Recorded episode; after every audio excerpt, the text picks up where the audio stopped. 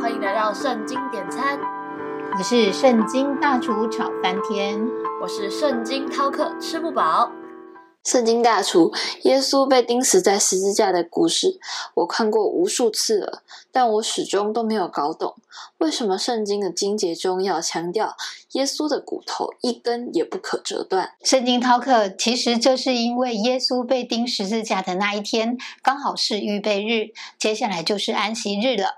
在犹太人的传统当中，他们会选择打断死刑犯的腿，好加速他们在十字架上死亡的速度，免得。尸首在安息日还留在十字架上，那我们就来说说这个故事吧。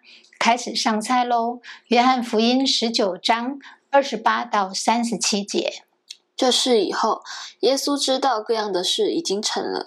我要使经上的话应验，就说我渴了。有一个器皿盛满了醋，放在那里，他们就拿海蓉蘸满了醋。绑在牛膝草上，送到他口。耶稣尝了那醋，就说成了，便低下头，将灵魂交付神了。犹太人因这日是预备日，又因那安息日是个大日，就求比拉多叫人打断他们的腿，把他们拿去，免得失手当安息日留在十字架上。于是兵丁来，把头一个人的腿。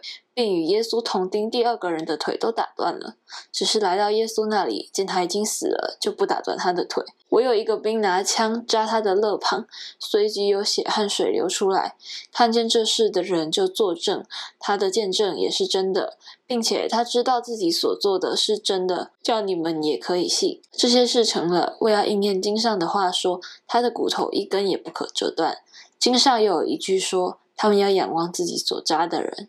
话说，耶稣被定罪的时候，比拉多写耶稣的罪状是犹太人的王。他不顾祭司长的反对，而用了三种文字来表明被钉在十字架上的耶稣是犹太人的王。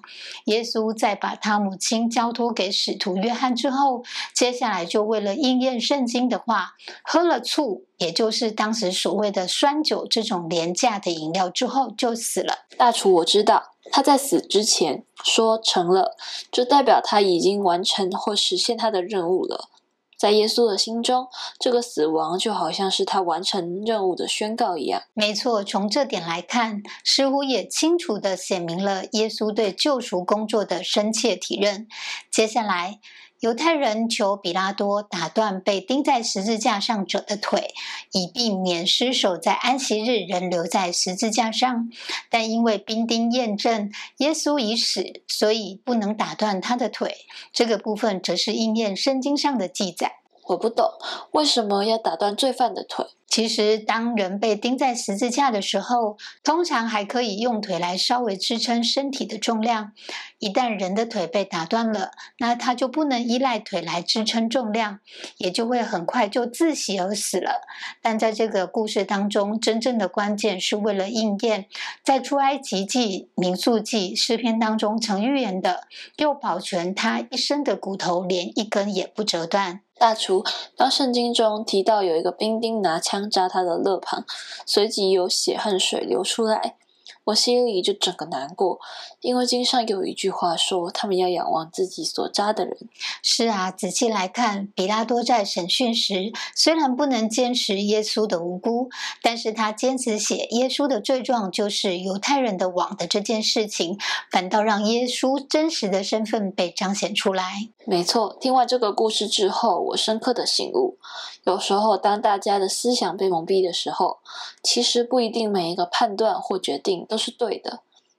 当犹太人的心被蒙蔽，弃绝耶稣，不认他是弥赛亚的时候，但神在其中其实早就已经透过比拉多这个当时属世的权柄人物来告诉他们真相，但他们仍旧心硬，不肯回转。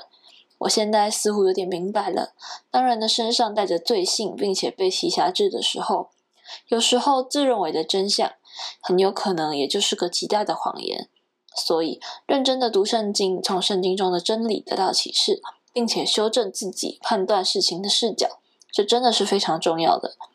求神打开我属灵的智慧，让我能够从圣经中得到更多的启示。记得锁定圣经点餐，一起来找圣经大厨点餐哦！我们下回见啦，拜拜，拜拜。